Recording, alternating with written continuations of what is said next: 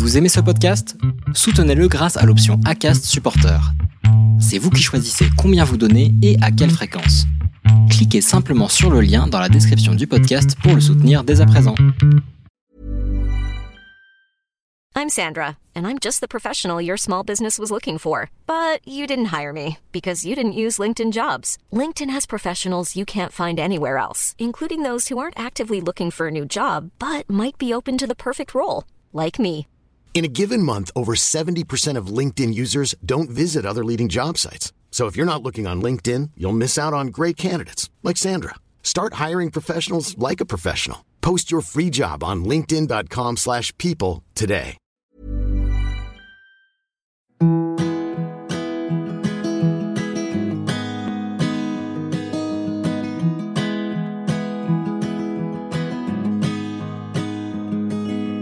I'll be behind you, Josephine. I won't leave you waiting in between. And the cigarette you bummed from me is almost burning out. You suck it till your fingers burn and then you throw it on the ground.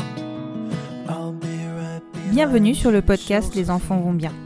Ici, vous entendrez parler de PMA à l'étranger, de GPA, de conception artisanale, d'adoption et de bien d'autres termes qui accompagnent les parcours de conception de nos familles. Vous entendrez aussi et surtout des familles homoparentales, monoparentales par choix ou de fait, adoptantes, nous raconter leur parcours extraordinaire au sens littéral du terme, vers la parentalité. Parce qu'en France, le chemin est bien avancé mais n'est pas encore abouti, je vous propose d'écouter des témoignages de nos quotidiens qui vont vous rassurer sur le fait que nos enfants vont bien. Vous écoutez l'épisode numéro 11 du podcast Les enfants vont bien. S'il y a une chose qui est certaine dans nos parcours, c'est que nous sommes toutes et tous passés par la découverte de notre sexualité, que nous avons dû l'apprivoiser et la faire apprivoiser par nos familles.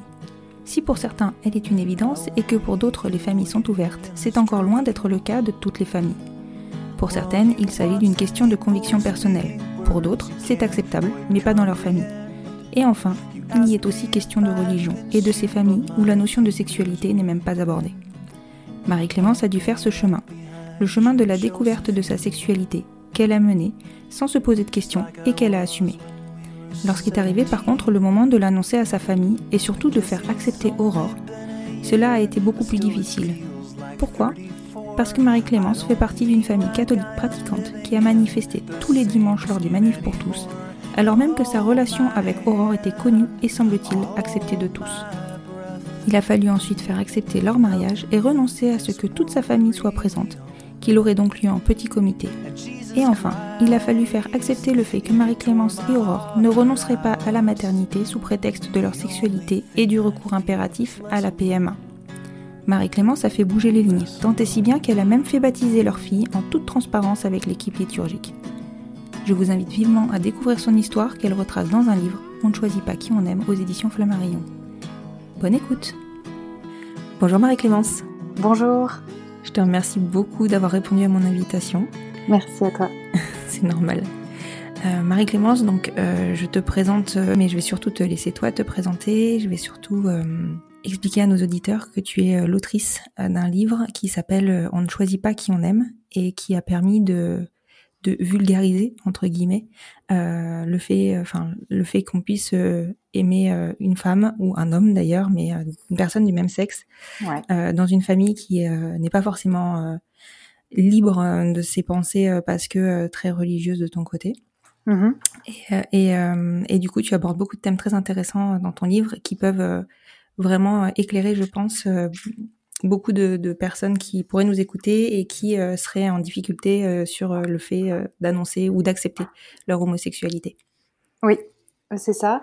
Donc, comme tu m'as dit, donc je m'appelle Marie-Clémence Bordéniquez, j'ai euh, 32 ans et en fait, effectivement, Mhm. je viens d'un milieu plutôt bourgeois, catholique, une, une bonne famille, comme on dit, une famille où la religion était euh, était omniprésente au quotidien euh, et, et donc où on parlait pas du tout de, de sexualité de manière générale, encore moins d'homosexualité, mais déjà pas de sexualité. Euh, donc je me suis jamais vraiment interrogée sur euh, sur ma sexualité. C'est-à-dire que pour moi, il était évident que j'allais aimer un homme. Et puis voilà, pour moi, il n'y avait pas de, de, de plan B. Euh, donc je me suis, je me suis jamais posé de questions, même à l'adolescence, comme d'autres d'autres ados peuvent se les poser. Et en fait, j'ai j'ai d'abord fréquenté des garçons. Mhm. Euh, voilà, euh, très vite je me suis mise en couple au lycée aussi avec un, un garçon avec qui je suis restée cinq ans, dont j'étais très amoureuse, qui correspondait à peu près à, à tous les critères que mes parents euh, pouvaient avoir pour euh, euh, pour leur gendre. je pensais faire un mariage un peu un peu parfait, avoir des enfants, et puis et puis voilà, en fait que, que tout roule comme comme je l'avais programmé petite et comme on l'avait un peu programmé pour moi aussi. Et mhm. puis rentrer dans des cases en fait. Exactement, voilà, rentrer dans les cases. Je me sentais pas forcée, je me suis jamais sentie forcée de rien. Je suis pas non plus dans une famille où on nous impose de fréquenter telle ou telle personne, mais je pense que naturellement, euh, je, je, répondais à, à ce qu'on attendait de moi finalement. Euh, je cherchais pas à, à, à, savoir si je pouvais avoir une autre vie que que celle-ci, que celle de mes parents. Tout simplement, je voulais absolument reproduire dans le moindre détail le schéma familial dans lequel j'avais grandi. D'accord. Est-ce que tu peux me dire actuellement de qui est composée ta famille?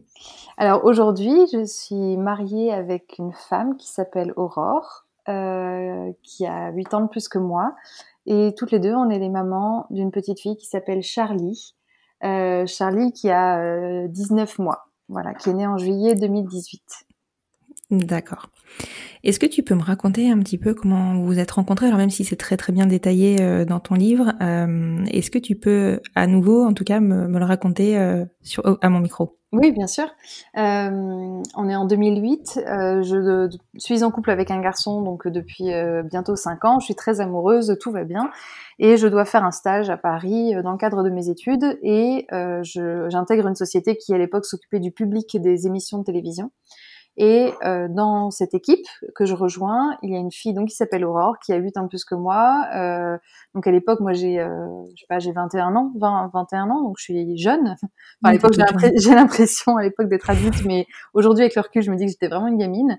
Et donc Aurore, elle, elle approche la trentaine, donc il y a quand même vraiment un énorme écart, surtout dans, dans, dans ces âges-là.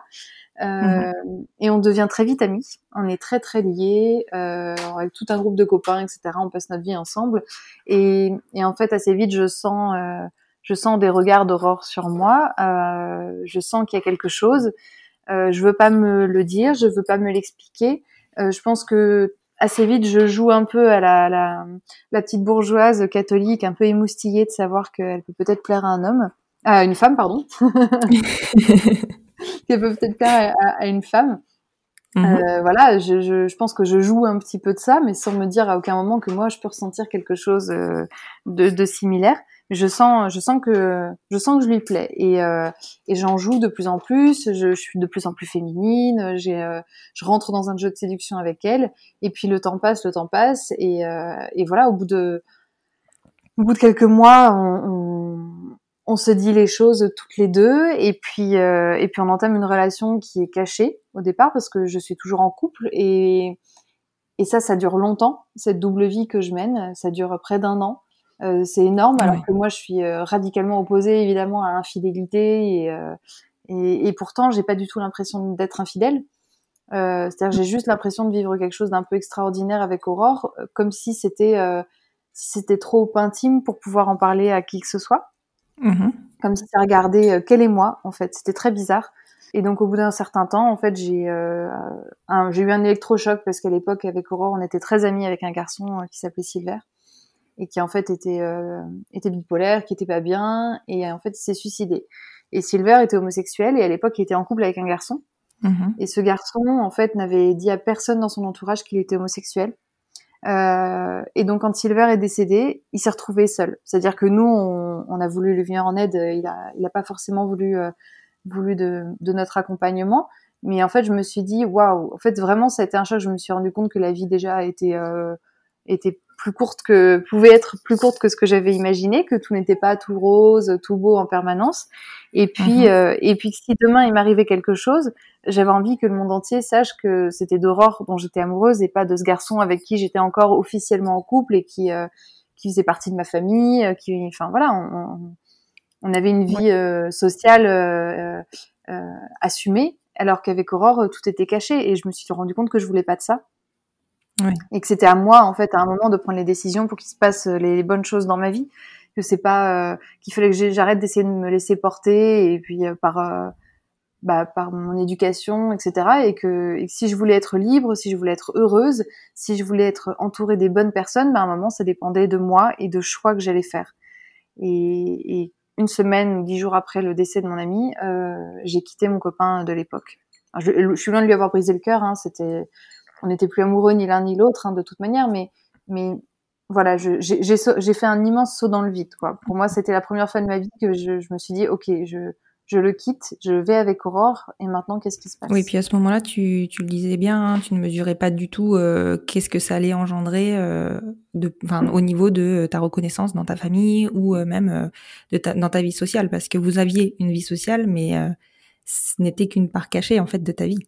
Ouais, voilà. En fait, pour moi, ce qui était déjà fou, c'était d'avoir quitté ce garçon. C'était déjà ça qu'il allait falloir que j'annonce à ma famille. Pour moi, c'était le plus gros à annoncer sur le coup. Je réalisais pas du tout qu'en fait, euh, j'étais en train de, de, de transgresser complètement euh, l'éducation euh, que mes parents m'avaient inculquée. Enfin, vraiment, c'était, je me, je me rendais pas compte parce que j'étais amoureuse déjà. Et je pense que quand on est très amoureux et qu'on est jeune en plus, ben en fait, on peut on oublie vite tout ça quoi. Moi j'étais juste très fort. trop contente euh, d'être avec Aurore et je me sentais un peu invincible. Et, quand on est amoureux, on a envie que le monde entier le sache et on a envie de, de, dire au monde entier euh, combien cette personne est géniale.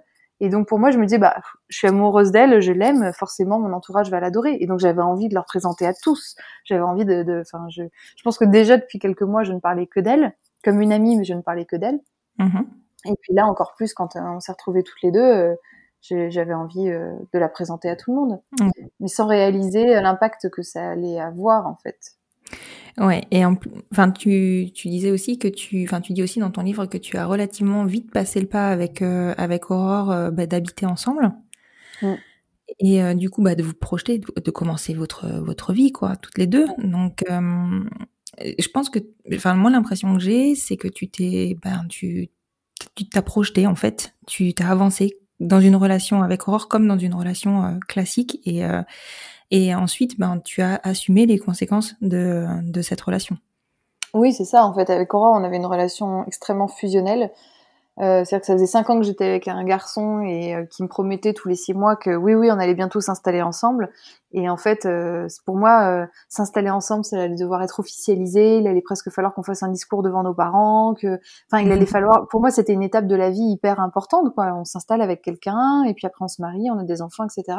Et en fait, avec Aurore, ça s'est pas réfléchi. C'est-à-dire que juste, on était inséparables en fait. Et donc mhm. moi, j'ai pris un je me suis pris un appartement, euh, un petit studio euh, toute seule. Euh, et ben Aurore, elle a pris ses affaires et puis elle est venue à la maison. Et en fait, on n'en a même pas parlé.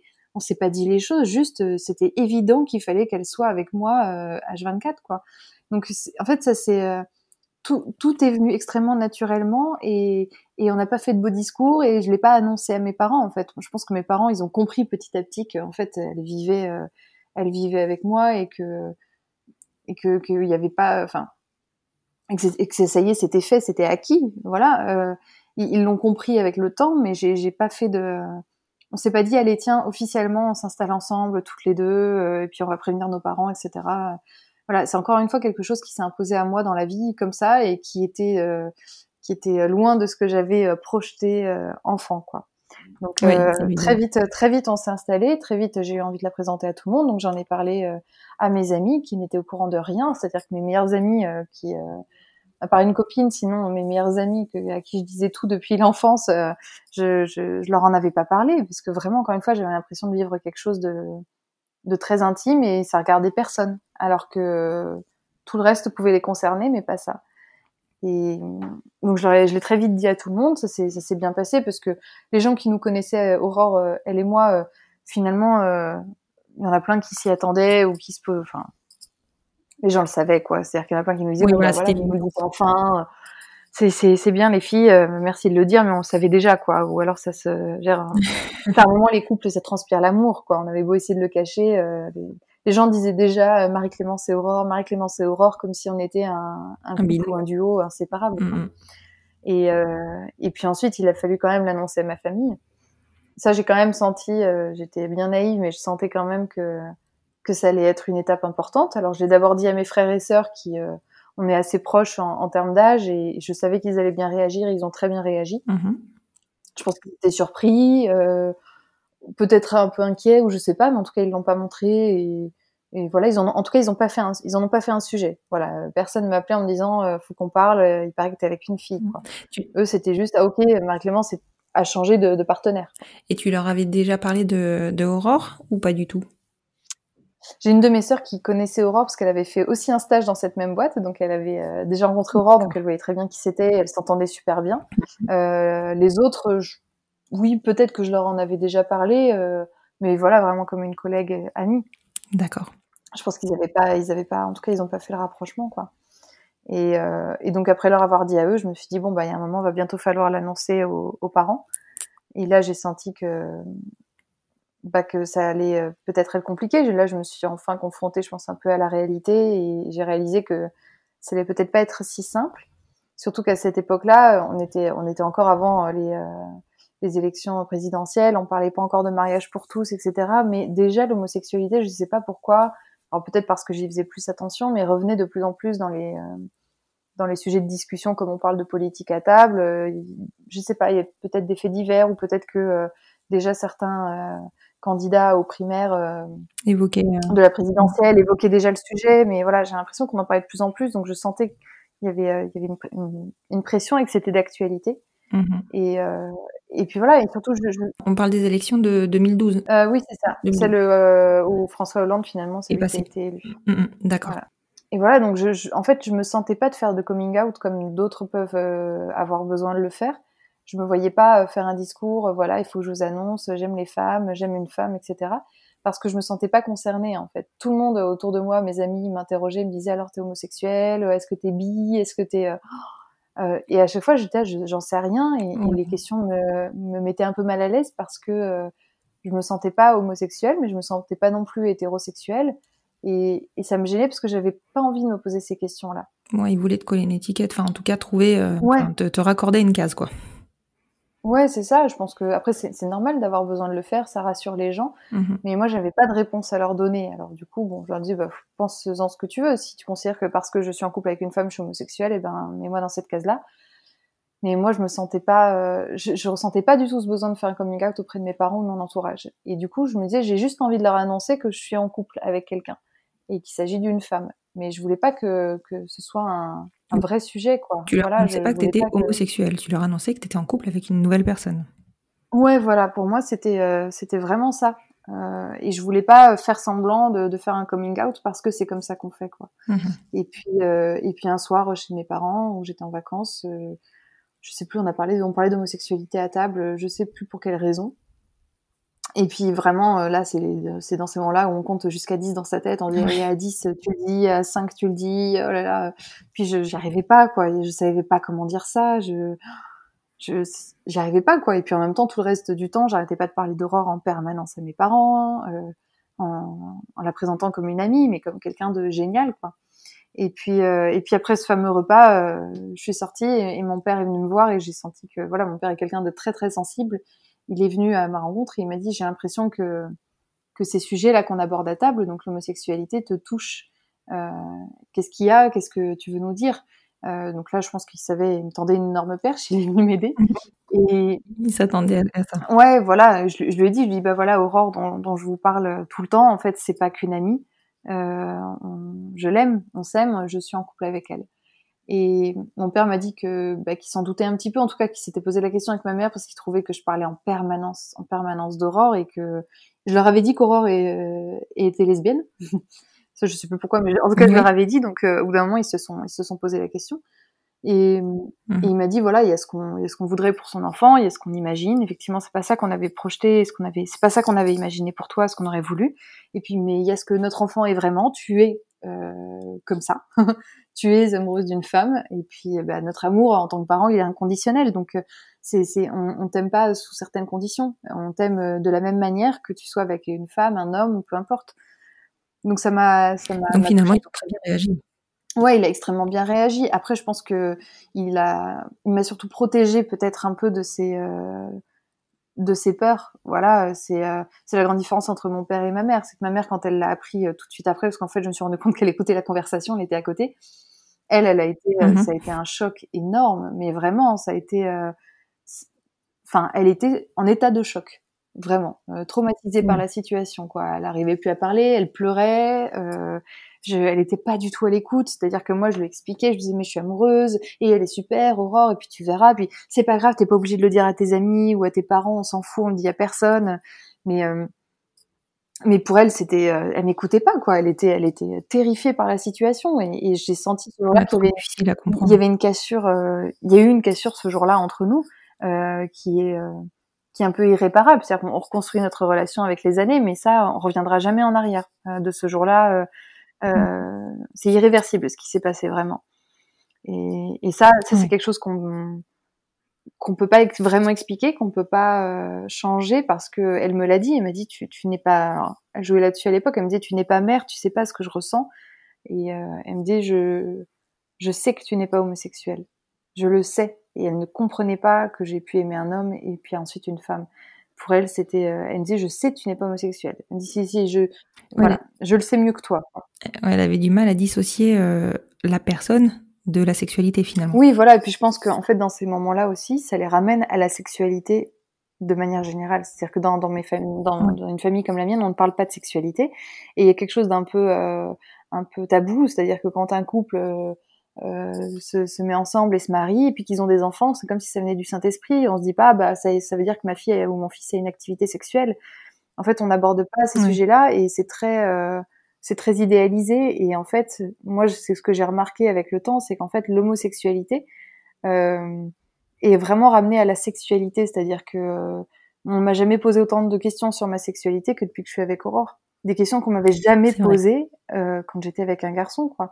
Et, et c'est vraiment ça, Mhm. c'est-à-dire que les gens, je pense que ma mère, elle s'est imaginée, elle s'est dit ah ouais d'accord, donc ça veut dire qu'elle couche avec une femme, c'est-à-dire qu'elles s'embrassent, qu'elles ont du désir, mais qu'est-ce qui se passe? Mais voilà, et je pense que c'est ça qui la mettait mal à l'aise vraiment. Mm, mm. Alors que si j'avais été avec un homme, même le, la plus grande pourriture sur terre, elle se serait pas posé ces questions-là. Ouais, c'est vrai. Et puis c'est vrai que pour le coup, euh, il y a beaucoup d'idées reçues sur la sexualité euh, homosexuelle qui font que euh, ça passe vraiment. Enfin, des fois, on passe pour pour ce qu'on est. Pas du tout, soyons clairs.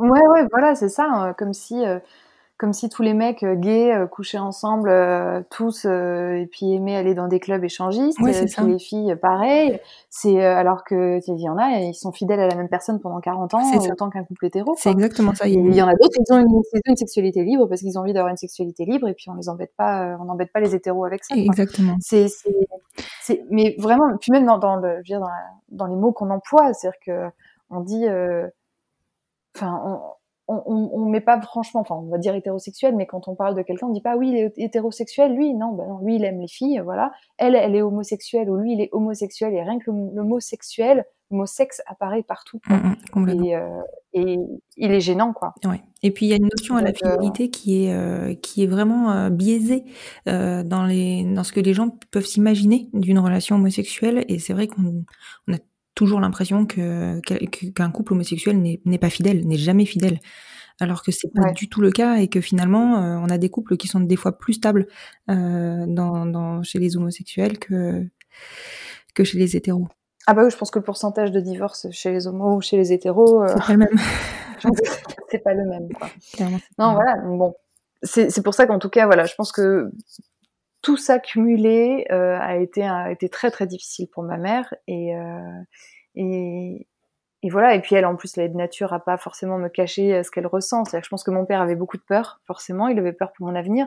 En fait, pour eux, ils ont eu peur parce que tout de suite, ils m'ont vu me mettre en marge de la société et ils ne comprenaient pas. Ils arrêtaient pas de me dire. euh, ton choix de vie, tu as choisi ça, tu as choisi, mais je disais, mais je n'ai rien choisi. C'est pour ça que le titre de mon livre, c'est On ne choisit pas qui on aime Mhm. c'est que vraiment je, je, leur disais je, je fais pas un choix en fait. Eux ne me comprenaient pas ils me disaient mais pourquoi tu fais le choix de te mettre en marge de la société pour le restant de tes jours? Pourquoi est-ce que tu choisis? Alors que les choses en fait pourraient être si simples toi qui as déjà aimé les garçons ça pourrait être si simple que tu te mettes avec un mec et puis tu t'ouvres un peu et que tu rencontres un homme et tu fasses ta vie avec lui ça serait simple pour tout le monde pour toi pour nous pour tous. Pourquoi tu choisis ce qui va compliquer euh, les choses tout le temps? Et Et, et c'est ça, c'est là où j'arrêtais pas de le répéter, mais en fait, je, je choisis pas, c'est une nécessité. C'est-à-dire qu'effectivement, je pourrais choisir de ne plus, euh, de ne plus être en couple avec Aurore, mais euh, je, je, je, pourrais pas me détacher de, de l'amour que je ressens pour elle, ça, ça se contrôle pas. Quoi. Mhm. Donc en fait, le choix que je fais moi tous les matins, c'est d'être avec la bonne personne et de m'offrir la liberté et le bonheur. En fait, ça c'est le choix que je fais, c'est de d'être à ma place. Mhm. Mais euh, j'ai pas choisi cette place-là au départ, quoi. Et puis ce qui a dû complexifier euh, la situation, c'est que c'est tombé en plein milieu des débats et des manifs euh, de, du- enfin, du mariage pour tous. Euh, Mhm. Donc je pense que en plus de ça, tu as été diabolisé à ce moment-là et euh, par des gens qui, euh, qui qui finalement étaient faisaient partie de la communauté, de la famille de tes parents, enfin de ta famille finalement. Ouais. Donc euh, je pense que pour eux, ça a été encore plus compliqué à accepter à ce moment-là. Ce qui a été très difficile, c'est que euh, dans les mois qui ont suivi l'annonce à mes parents, avec ma mère, on, essayait de construire, euh, de se reconstruire toutes les deux avec ce qu'on pouvait. c'était, c'était laborieux, c'était difficile, euh, voilà. Et mais après, pour tout le monde, j'arrivais à, convaincre les gens que ma relation avec Aurore était, bien réelle, elle était, elle était belle et qu'il fallait, fallait aimer cette relation et la supporter.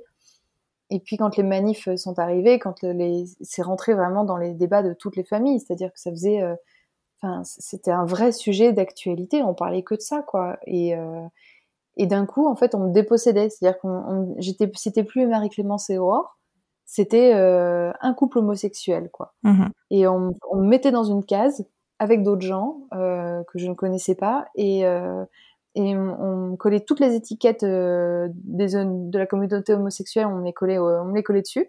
On me disait tu es dans les couples euh, homosexuels et donc euh, tu as pas le droit à ça, tu as le droit à ça, etc. Puis c'est nous qui décidons pour toi. Mhm. Et je trouvais ça tellement violent et tellement violent surtout quand ça vient de personnes qui viennent du même milieu social que vous. C'est-à-dire que vraiment euh, sur les réseaux sociaux, à la télévision et puis enfin partout, j'avais des cousins euh, plus ou moins proches, des oncles et tantes, etc. qui faisaient des selfies euh, tout sourire au milieu de la manif en rose et bleu. Et, et je comprenais pas parce qu'en fait euh, le lendemain, bah, on allait se retrouver entre cousins et puis Aurore allait être hyper bien accueillie et ça allait super bien se passer, machin. Et puis le lendemain, ils allaient manifester comme si de rien n'était. Et en fait, je, eux, pour eux, c'était vraiment deux choses différentes. C'est-à-dire Mhm. que euh, j'ai le droit, hein, si ton choix de vie c'est d'être homosexuel, tu peux. Mais alors, première chose déjà, c'est tu ne nous forces pas à être comme toi. Alors ça, c'était la phrase que j'entendais tout le temps, mais je n'ai jamais forcé. C'est pas parce que Bah je suis homosexuelle que je pense que les gens à le devenir aussi. Enfin bref, c'est absurde. Et en plus, euh, tu, tu, par contre, tu n'as pas le droit de fonder une famille. Tu, tu aimez-vous, mais discrètement, quoi. N'existez pas trop. Oui, voilà, parce que c'est bien le sujet sous-jacent euh, du mariage. euh, C'était vraiment l'accès à la parentalité. Alors, évidemment, je suppose que à ce moment-là, euh, ça a dû euh, forcément éclore euh, dans le débat que tu devais avoir avec tes parents et avec ta famille. Com- comment tu t'es positionné à ce moment-là? Est-ce que vous y aviez déjà réfléchi avec Aurore? Et, et comment vous avez avancé là-dedans, en fait? Euh, En fait, moi, j'ai dès le moment, j'ai toujours voulu avoir des enfants, et dès le moment où j'ai rencontré Aurore, à aucun instant je me suis dit euh, je ne pourrais pas avoir d'enfants ou je ne vais pas avoir d'enfants. Ou euh, en fait, pour moi, c'était euh, on allait en avoir quand ce serait le moment, et puis on trouverait bien une solution. quoi. Vraiment, que je me suis pas du tout dit ça va être un obstacle. Est-ce que j'ai vraiment envie d'être avec une femme avec qui peut-être que je ne pourrais pas avoir d'enfants Et euh, avec mes parents, on évitait ce sujet-là. La seule fois où on avait abordé ce sujet-là, c'était le jour où j'annonçais à mon père que j'étais avec Aurore, et mon père m'a dit euh, tu te rends compte qu'avec ce choix de vie, c'est la première fois qu'il disait ça, avec ce choix que tu fais, euh, tu vas devoir renoncer à une vie de mère. Ah oui, c'est dur. Et euh, ouais, ouais. Et mais en fait, alors à l'époque, c'était, on parlait à peine de tout ça. Euh, c'était peut-être un ou deux ans avant, mais on n'en parlait pas encore. Et, et pour lui, l'image qu'il avait de l'homosexualité, parce qu'il a une cousine qui est avec une femme depuis euh, 40 ans et, et puis ils connaissent quand même deux trois personnes homosexuelles. Oui. En fait, l'homosexualité dans cette génération-là veut dire euh, reste, euh, tu restes, alors, soit t'es célibataire et tu t'occupes de tes parents, Mhm. soit tu, euh, tu es en couple, d'accord, mais tu es en couple discrètement et tu n'auras pas d'enfant et tu ne te marieras pas et voilà. Et puis, euh, et puis on parlera de toi, enfin on parlera de vous comme des colocs, mais on dira pas aux gens que vous êtes ensemble. Ah, Les colloques, oui. Donc eux, c'est l'image qu'ils ont, Mm. et puis c'est même l'image qu'Aurore aussi, elle, on lui avait transmise, c'est-à-dire que avec nos huit ans d'écart, quand moi je lui ai dit je veux des enfants, euh, elle, elle avait, euh, elle, euh, elle avait envie de, de, de, de vivre ça avec moi, mais c'était pas quelque chose avec lequel, pas une chose avec laquelle elle avait grandi. En fait, elle, elle se Mhm. dit petite ou, euh, ou jeune femme, euh, jamais elle s'est dit je vais pouvoir avoir des enfants et fonder une famille, parce qu'elle était de cette génération aussi à qui on répétait bah t'es homosexuel, bah t'auras pas d'enfants, point. Ce sera pas possible. Donc elle, elle, très vite, elle a fait euh, son deuil entre guillemets. Elle s'est dit bah non, moi j'aurai pas d'enfant. Oui, et puis bon, Donc, euh, plus caché que, enfin, c'est vrai que l'accès à la parentalité, euh, pour nous, cette, cette facilité, on va dire, d'accès à la parentalité, même si c'est pas si simple que ça, c'est relativement récent finalement. Il y a, il y a, ah oui, complètement. On est dans les premières finalement à le faire. Enfin, des, des, enfants de couples homosexuels, il y en a des dizaines de milliers en France et qui aujourd'hui ont 25 mhm. ou 30 ans. Mais mais mais il y en avait, il y en avait, il y en avait pas autant que pas autant qu'aujourd'hui. Puis alors là, à l'époque, c'était euh, des inséminations artisanales, mmh. c'était euh, c'était bien plus bien plus compliqué quoi. Donc voilà, du coup, ça a été aussi effectivement un, un sujet. J'ai évité d'aborder ce, ce sujet-là avec mes parents. J'ai évité de parler du mariage pour tous avec mes parents parce que c'était, euh, en fait, c'était déjà tellement difficile de garder une relation. en fait, moi, je voulais juste être considérée comme mes frères et sœurs, être traitée de la même manière. Et et j'en pouvais plus du conflit, j'en pouvais plus qu'à la maison il y ait des disputes euh, à cause de mon histoire avec Aurore, que ce soit toujours compliqué, qu'à chaque fois je, je parle d'Aurore, ma mère se, ma mère euh, fondant larmes au téléphone, enfin tout ça ça me fatiguait mmh. quoi. Et je me disais si je commence à aborder le sujet de l'homoparentalité ou du mariage, etc. je voilà, moi je voulais juste être la plus mmh. discrète possible. Euh, on, évitait d'en parler, mais il y a eu deux trois fois où forcément le sujet, ben, c'est difficile de l'éviter. Et, ma mère, elle se sentait seule, elle se sentait très seule parce que leurs amis allaient manifester, leurs, euh, leurs frères et sœurs, cousins allaient manifester, et puis que elle, elle, se, sentait un peu euh, un peu désespérée quoi. Mes parents, enfin ma mère, son seul ses confidents, c'était mon père et puis un prêtre à l'église quoi. Donc c'est pas pas forcément des gens qui vont qui vont l'aider. Elle se sentait seule dans ce mmh qu'elle vivait quoi. Et puis vraiment, elle avait ce refus d'appartenir, parce que parfois, moi, je lui disais, mais euh, contacte une association de parents d'homosexuels qui sont catholiques. il y en a euh, des associations catholiques homosexuelles, donc euh, contacte-les et puis tu, tu te rencontreras peut-être des gens qui vivront la même chose que toi et, et vous parlerez le même langage. Vous aurez, mais elle avait pas envie. En fait, elle avait pas envie de. bah, de se retrouver entourée de, de gens euh, qu'elle avait pas envie de fréquenter. Quoi. Voilà. Ouais, c'est ça. Elle, elle, elle, essayait de résister à ça, quoi. Et alors, comment vous avez, euh, Aurore et toi, euh, construit votre relation, euh, continué à la construire et à avancer, en fait, euh, une fois que vous avez, vous avez été reconnu entre guillemets hein, par votre famille. je sais que Aurore t'a demandé en mariage en suivant. Est-ce que tu peux me raconter mmh. tout ça et comment, du coup, vous en êtes arrivé à parler d'enfants? Euh, moi, je voulais me marier, ça faisait partie de mes rêves de petite fille. Encore une fois, Aurore, pour elle, c'était pas du tout quelque chose euh, d'important. C'était euh, une un jour, euh, c'était s'exposer, et puis une forme de représentation, de se mettre devant tout le monde, etc. Ça la, c'est pas dans sa nature, ça lui plaît pas. Elle aime bien être discrète, mmh donc ça l'intéressait pas trop. Mais elle savait que pour moi, c'était, c'était important. c'était important parce que, parce que dans ma famille autant le mariage que les enfants sont, sont des choses euh, heureuses. Euh, elle, dans sa famille, pas forcément. C'est-à-dire qu'en général, avoir des enfants ou se marier égale euh, divorce ou séparation ah dans les, les, mois qui suivent. Donc pour elle, elle n'avait pas un modèle, un mhm. modèle positif autour de ça.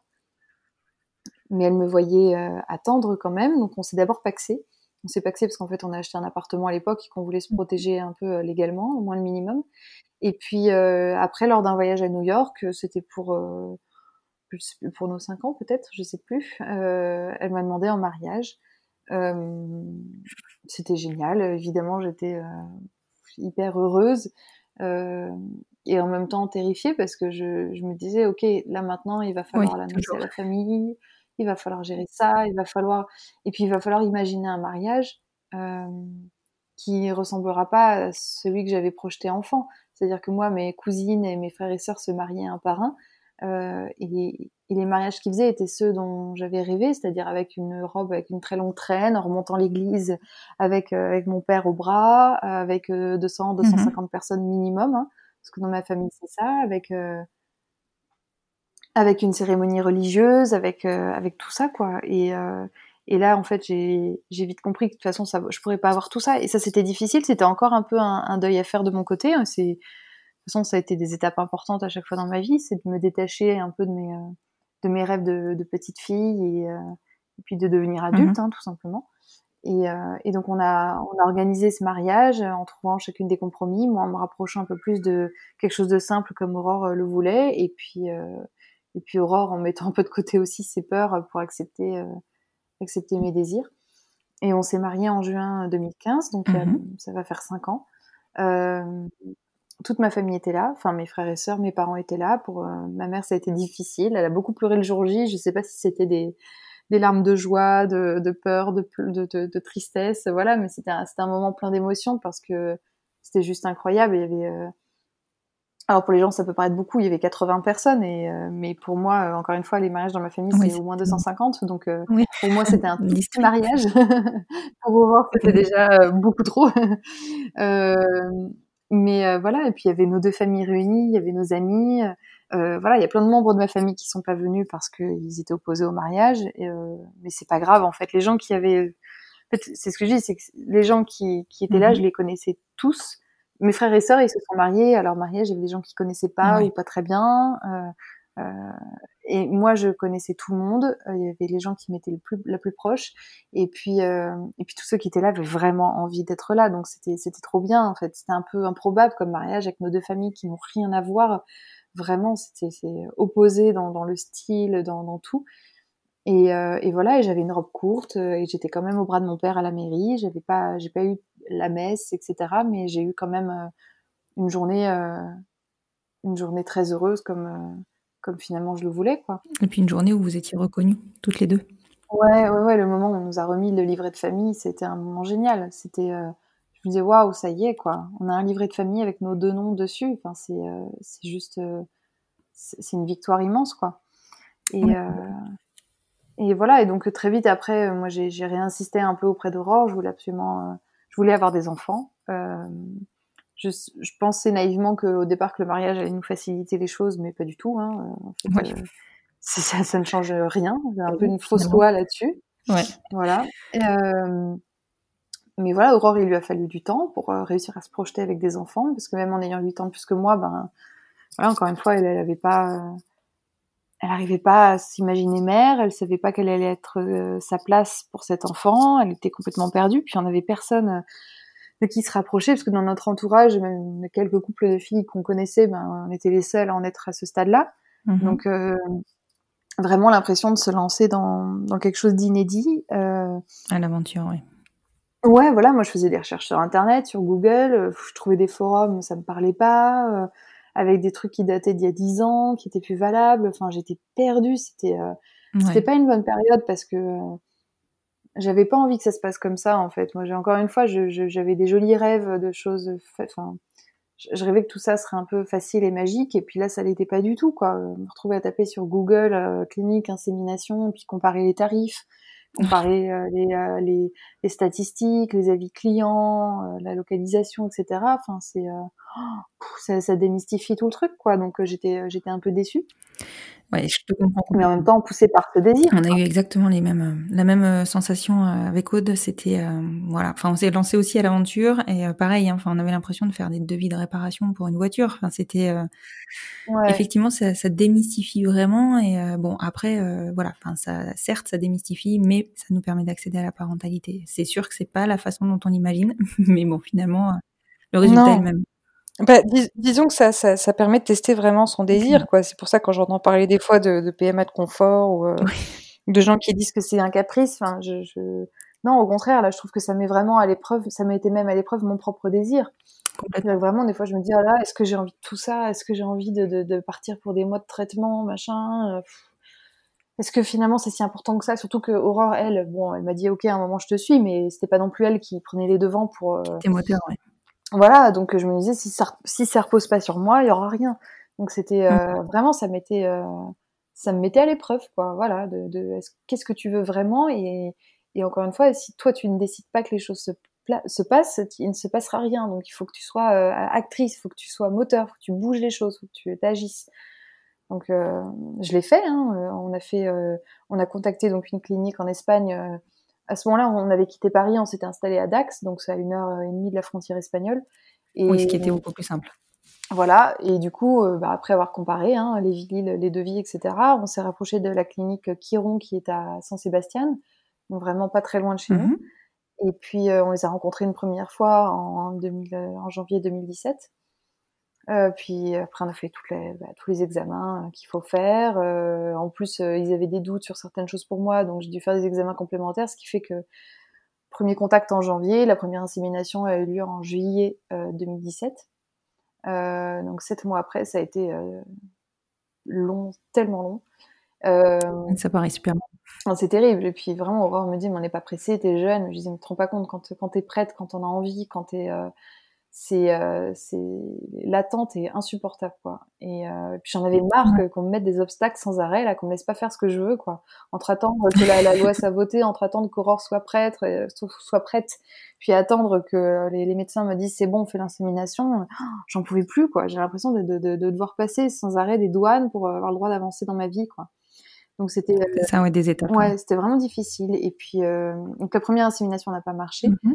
euh, et on en a fait une seconde en octobre 2017, et celle-ci a fonctionné puisque euh, je suis tombée enceinte et on a eu une petite fille donc Charlie qui est née en juillet 2018. Une magnifique petite Charlie, oui, on peut la voir sur sur ton compte Instagram, c'est oui. elle est magnifique. Et du coup, parce que je suppose qu'à un moment donné, quand même, quand ça s'est concrétisé, euh, tu as dû, euh, bah, en tout cas, en parler avec Aurore, faire un choix euh, par rapport aux donneurs. Je sais pas ce que propose Chiron. S'il propose, il me semble que c'est que des donneurs anonymes hein, en Espagne, mais est-ce qu'il se cale sur les critères physiques de la deuxième maman ou pas? Est-ce que Aurore, ça lui importait ou pas? Oui, alors il se cale, euh, donc ce sont des donneurs anonymes, il se cale sur les critères physiques de la deuxième maman. Donc pour Charlie, on sait que c'est un donneur qui est jeune, euh, je sais plus quelle année il est, mais euh, il a peut-être même pas 25 mhm. ans. C'est souvent des étudiants, ce qu'ils nous ont expliqué, parce que je crois qu'ils sont, ils sont défrayés pour, euh, pour le don. il est blond, aux yeux verts et les cheveux lisses, et voilà. Et donc on a une petite fille qui qui me ressemble, mais qui étrangement ressemble aussi beaucoup, beaucoup à Aurore dans ses expressions, etc. Souvent les gens me disent oh là là c'est fou, elle est, elle, est beaucoup, beaucoup dans le mimétisme avec avec mhm. Aurore, Charlie, et du coup ça, ça, elles ont vraiment, vraiment des fortes ressemblances. Elle ressemble parfois beaucoup plus à Aurore qu'à moi. Euh, pour Aurore, elle, c'était pas forcément important. Enfin, encore une fois, elle se laissait un petit peu porter. Elle savait pas trop euh, ce qui lui était mieux. En fait, c'est toujours ce qu'on dit. Qu'est-ce qui est le mieux pour cet enfant? Parce que nous, on s'en fout que, que, notre fille elle ait la peau euh, claire ou qu'elle ait la peau noire, les cheveux bruns ou cheveux blonds. Enfin, on s'en, moque mhm. complètement. on se demandait toujours qu'est-ce qui est le mieux pour elle pour qu'elle puisse se, se, repérer et s'identifier dans son futur. Donc, on a écouté leurs conseils. Et, euh, et voilà, et ensuite à, sa naissance, euh, enfin Aurore tout de suite s'est sentie euh, comme sa deuxième maman. vraiment, elle qui avait très très peur. Vraiment, c'est quelque chose qui la terrifiait de bah, de pas réussir à créer une relation avec cet mmh enfant. Bah, le temps de la grossesse est fait aussi pour ça, hein, pour se préparer autant pour un parent que pour mmh l'autre. Et puis dès la naissance, voilà, elle s'est sentie pleinement mère de, de sa fille. Euh, elles ont une relation très forte et, et je sens encore aujourd'hui que voilà, Charlie, elle a autant besoin d'Aurore que de moi. Enfin, il y a aucune. Euh, je pense qu'elle a un lien physique peut-être plus fort avec moi parce que je suis celle qui l'a portée, qui l'a allaitée, etc. Mais euh, mais elle a une relation qui est euh, extrêmement extrêmement forte et fusionnelle avec Aurore. Quoi, c'est très très équilibré dans nos rôles toutes les mm-hmm. deux. Après, légalement, il a fallu aussi nous protéger. C'est-à-dire que moi, j'étais persuadée, euh, je m'étais pas renseignée en détail, mais j'étais persuadée que comme on nous avait remis un livret de famille à notre mariage et que la loi autorisait euh, l'homoparentalité, euh, et ben naturellement, on allait être reconnus toutes les deux comme les, les mères de Charlie. Mmh et pas du tout. Donc, euh, à la naissance de Charlie, elle était sur ses papiers était écrit père inconnu et mère donc Marie Clémence. Oui, ça c'est difficile. C'était hyper difficile parce que moi j'avais très peur. C'est des périodes où on commence à être inquiet, on se rend compte euh, bah, qu'on veut, on veut protéger notre enfant. Et je me disais si demain il m'arrive quelque chose, euh, même le jour de l'accouchement ou après, peu importe. S'il m'arrive quelque chose, Aurore, elle aura aucun droit légal sur sa fille. Enfin, c'est quand même terrible. C'est-à-dire que heureusement, Aurore s'entend très bien avec mes parents et jamais mes parents lui auraient enlevé sa, euh, sa, fille. Mmh euh, mais elle, pourrait très bien avoir une relation euh, conflictuelle avec mes parents et mes parents, euh, imaginons demain il m'arrive quelque chose, je décède, et ben euh, ils lui prennent sa fille quoi, et elle aurait aucun aucun pouvoir quoi, donc ça me ça me stressait énormément. Ouais, c'est vraiment la difficulté. Hein. Ouais. De, de cette de ce délai de six mois là qui qui est aussi bien qui peut être aussi conflictuel dans un sens, enfin par rapport aux parents, puisque ben, on sait jamais ce qui peut arriver et il s'avère que si tu as un accident de voiture avec Aurore, que tu décèdes, tu sais pas comment tes parents réagissent tu vois enfin ils peuvent en vouloir à Aurore parce que oui. ils pourraient la tenir responsable. Mais il y a aussi le risque euh, le risque bah, que le couple explose euh, avec l'arrivée de l'enfant. Et dans ce cas-là bah, la deuxième maman n'a pas de reconnaissance. C'était ça aussi qui me faisait peur. Je me disais si, si on se sépare bon bah Là, on dit toujours oui, bah non, mais t'inquiète pas, jamais je t'enlèverai ta fille. Mais on sait pas comment les gens réagissent quand il y a un décès, quand il y a une séparation. Les gens parfois sont, bon, on le voit dans les couples hétéros, hein. quand il y a des divorces, les gens se déchirent, ils sont prêts à tout pour se faire mal, quoi. Donc moi, ça me faisait, ça me faisait peur. J'avais envie que qu'Aurore ait des, des plein droit. Donc on a attendu ce fameux délai de six mois. On est passé chez le notaire, on a fait tout ce qu'il fallait. Euh, on a eu de la chance parce que finalement notre dossier est passé euh, au tribunal sans débat. Donc au mois de mai. D'accord. Charlie est né en juillet 2018. Il est passé, euh, le dossier est passé au tribunal en mai 2019. et ensuite, le mhm. temps de pouvoir avoir les papiers, de refaire ses papiers d'identité, la carte vitale, etc. Ça a été fait en septembre. Donc plus d'un an après.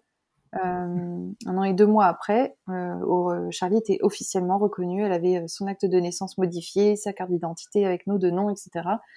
Mais ça a été un an trop long. Moi, en fait, ça ça m'agaçait. C'est-à-dire que Aurore, bizarrement, elle s'en moquait un peu parce qu'elle me disait toujours, non, mais moi, demain, si on m'enlève ma fille, je m'en moque, je, parle au bout du monde avec elle. Et voilà, c'est pas des choses qui me font peur.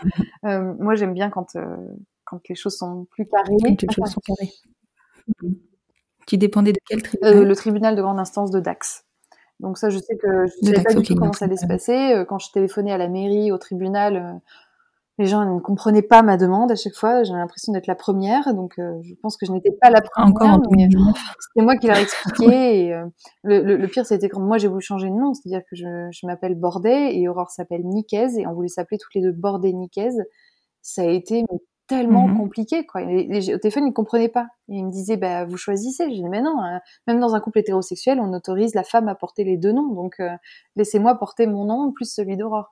Ah, mais attendez, il faut que je vois. Ah, puis je vous passe ma collègue, je vous passe ma collègue. Et puis je passais 25-30 minutes au téléphone avec la mairie à Dax pour avant d'avoir quelqu'un qui, ça raccroche. qui comprenne ma demande.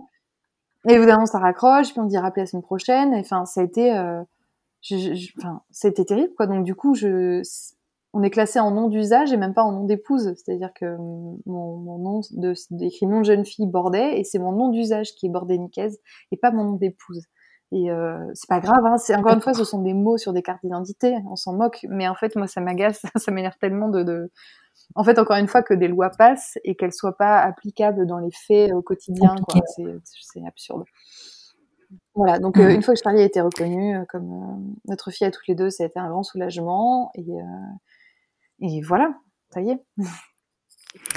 Et parents dans tout ça? Comment ils ont abordé cette maternité et cette grande maternité Ouais, l'annonce a été euh, compliquée. Euh, ils s'y attendaient, ils y étaient préparés. Je pense qu'ils ont vite compris qu'en fait, je, je faisais pas du tout une croix là-dessus. Euh, donc, euh, je pense qu'ils s'y préparaient. Ils savaient qu'à un moment, ça allait leur tomber dessus. Ils voyaient que que cette relation avec Aurore durait et que voilà, était pas prête de s'arrêter. C'était pas qu'une passade. Donc pour eux, ça a été, je pense, ils n'ont pas osé me poser beaucoup de questions, mais ils ont dû s'en poser énormément parce que eux, c'était vraiment. Mais euh, un jour, ma mère m'a dit, me dit, mais alors le père, il vient d'où? Et je dis, il n'y a pas de père. Il faut utiliser les bons mots. On parle d'un donneur. mais après, je peux comprendre que pour elles, ce soit compliqué. C'est pas, c'est quelque chose qui est complètement nouveau pour eux.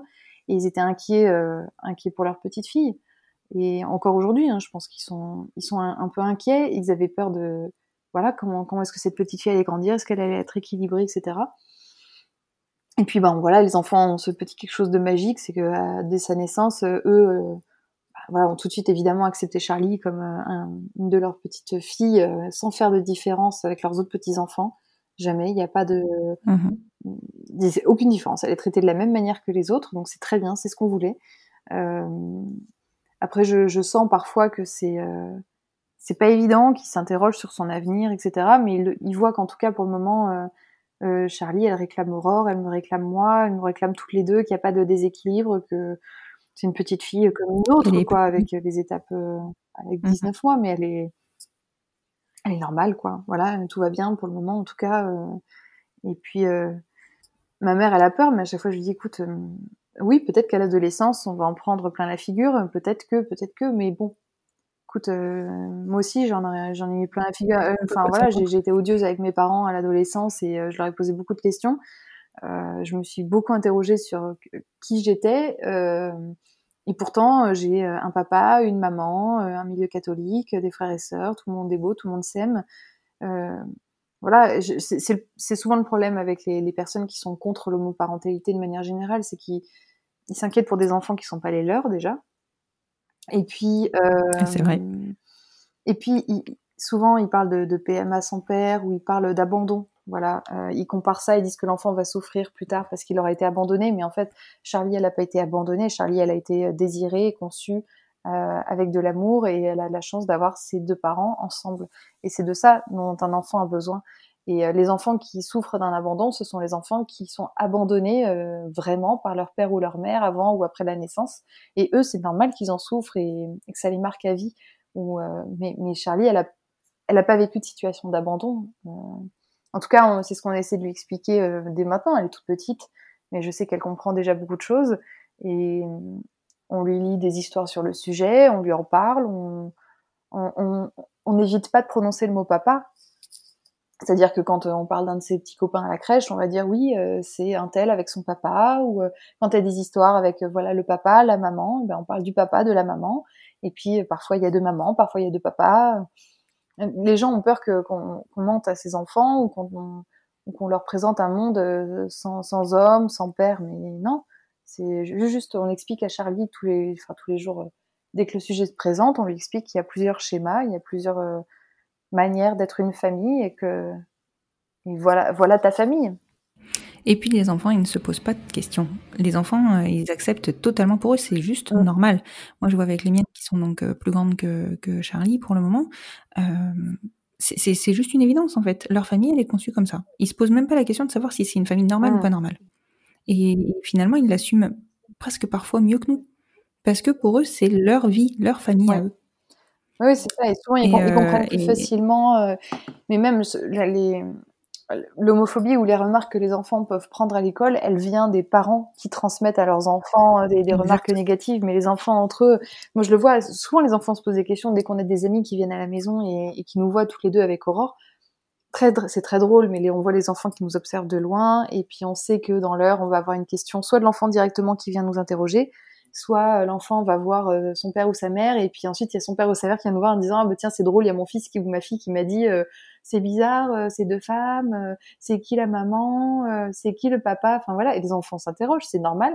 Et l'enfant on lui dit bon bah voilà mmh. Charlie elle a deux mamans. Et l'enfant en général dit ok. Et puis il retourne jouer. Et il s'en fout Exactement. il a juste besoin qu'on lui dise des choses, voilà, et puis, et puis, c'est à qui En général, c'est eux qui après se transmettent l'information et entre eux et qui sont qui vont dire bah oui, moi je connais je connais une petite fille Charlie, ben elle a deux mamans. Euh, et puis voilà. Et, et, et, souvent nos amis après nous font des retours en nous disant, euh, je sais pas six mois ou un an après, ah ben mon fils aujourd'hui. Euh, il a, il a dit à un de ses copains que oui, c'était possible d'avoir deux mamans parce qu'il connaît Marie-Clémence et Aurore et que ce sont deux mamans. Et, et voilà. Donc en fait, c'est souvent les adultes qui, qui créent des problèmes là où il y en a pas.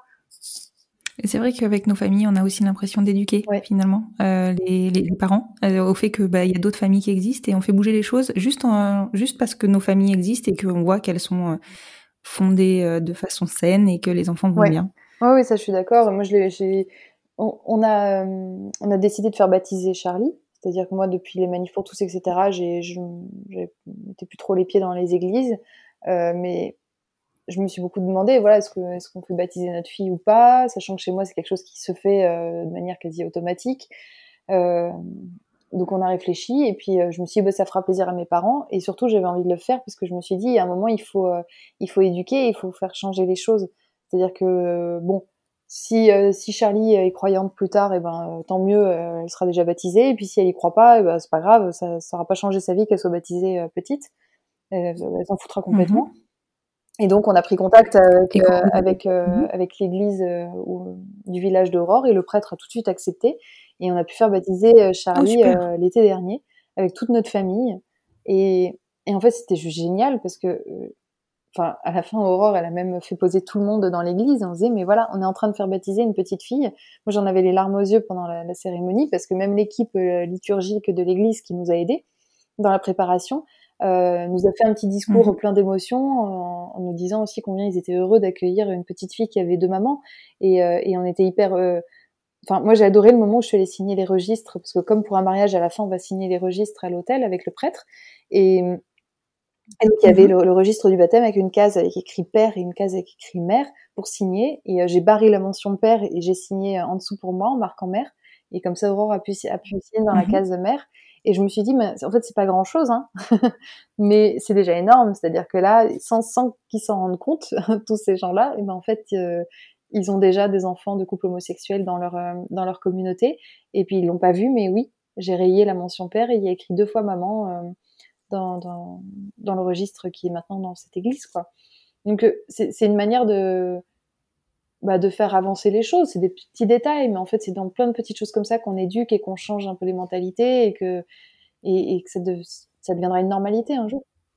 En fait, souvent on me dit ah, t'es euh, militante, etc. Mais en fait, euh, moi j'ai pas l'impression de militer. Euh, j'ai ou en tout cas ma, ma manière moi de militer, c'est de, de changer les choses comme ça à petite échelle en fait. Et alors du coup, est-ce que tu penses, en tout cas c'est une question que je pose de façon récurrente, est-ce que tu penses qu'un enfant peut être heureux avec deux mamans? Oui, oui, je pense complètement qu'un enfant peut être heureux avec deux mamans.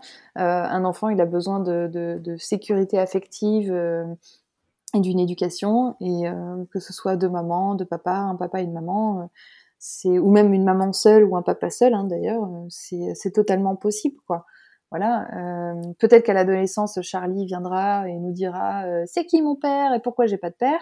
Eh ben, on lui expliquera la situation. Euh, S'il faut, on partira à la recherche de son géniteur euh, euh, avec elle. On, on, on, mettra toute notre énergie pour l'aider à trouver ses origines génétiques. Mais mm-hmm. moi, je veux m'atteler en tout cas à ce qu'elle ne ressente jamais le manque d'un parent supplémentaire. Voilà. Et je pense qu'en tout cas aujourd'hui, elle, elle en manque pas. Et je suis complètement d'accord avec toi, je ne peux pas dire Qu'est-ce qu'on peut vous souhaiter pour la suite? Euh, ben, Je sais pas, juste que tout, tout, reste, tout, tout reste aussi, euh, aussi bien. Moi, je suis contente. J'ai l'impression que les, les, les, plus gros des obstacles sont derrière nous. Euh, je suis contente d'avoir vécu tout ça. Euh, je suis contente de...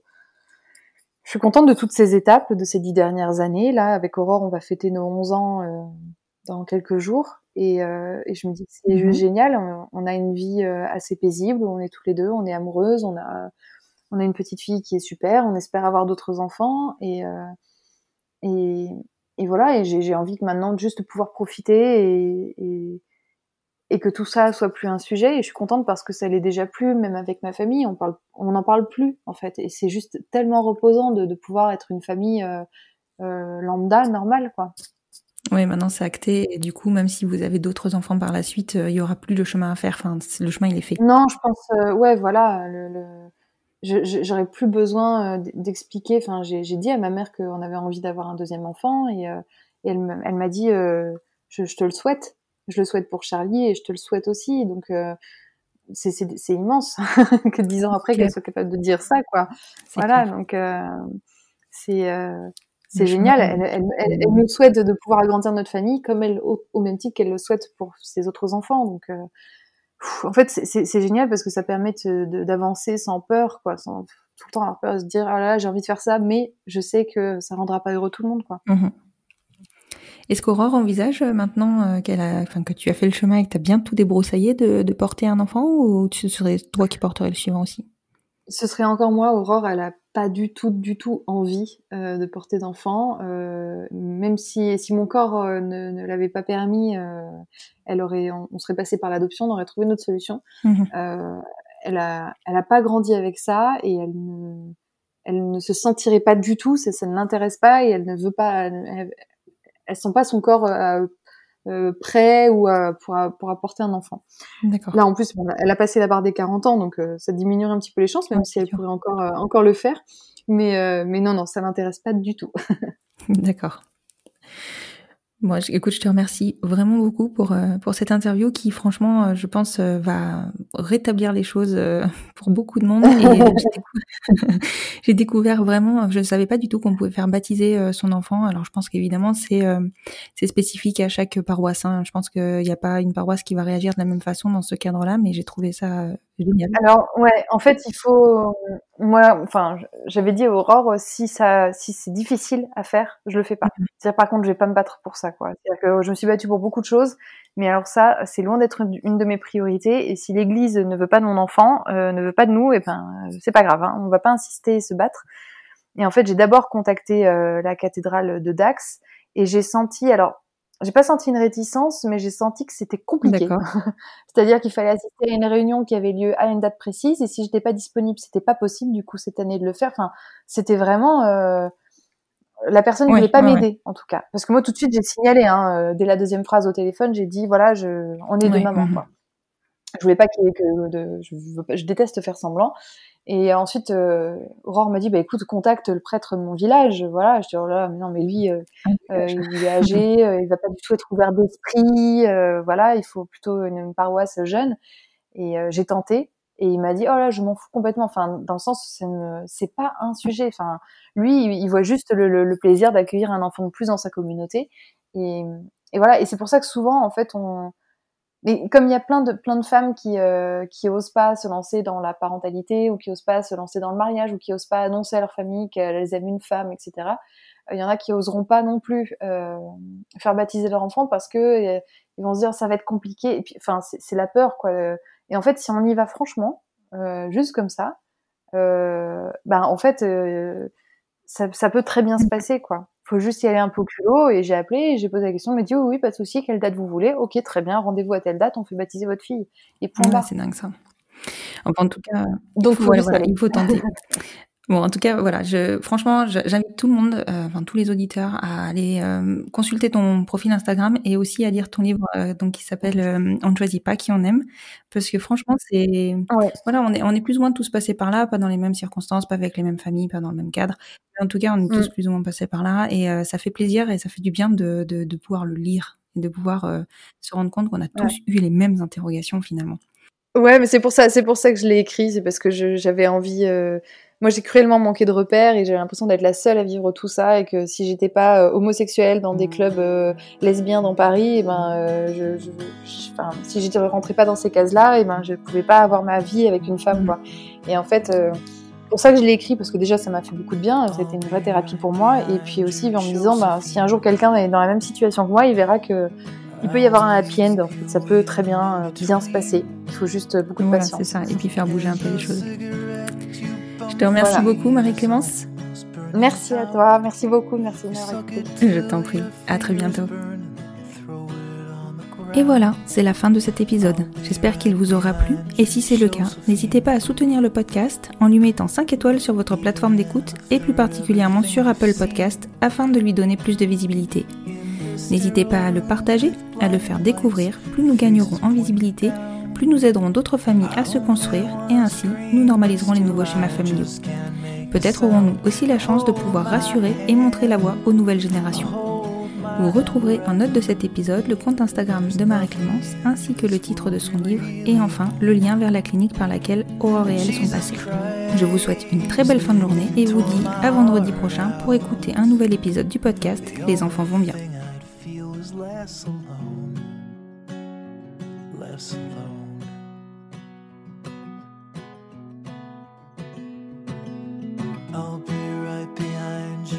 Josephine.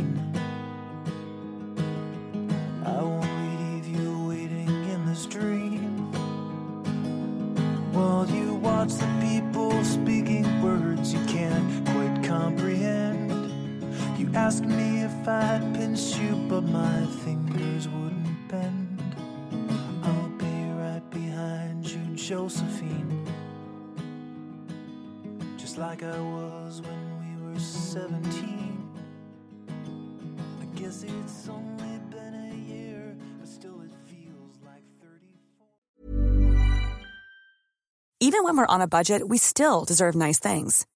Quince is a place to scoop up stunning high-end goods for 50 to 80% less than similar brands. They have buttery soft cashmere sweaters starting at $50, luxurious Italian leather bags, and so much more. Plus, Quince only works with factories that use safe, ethical, and responsible manufacturing. Get the high-end goods you'll love without the high price tag with Quince. Go to quince.com/style for free shipping and 365-day returns.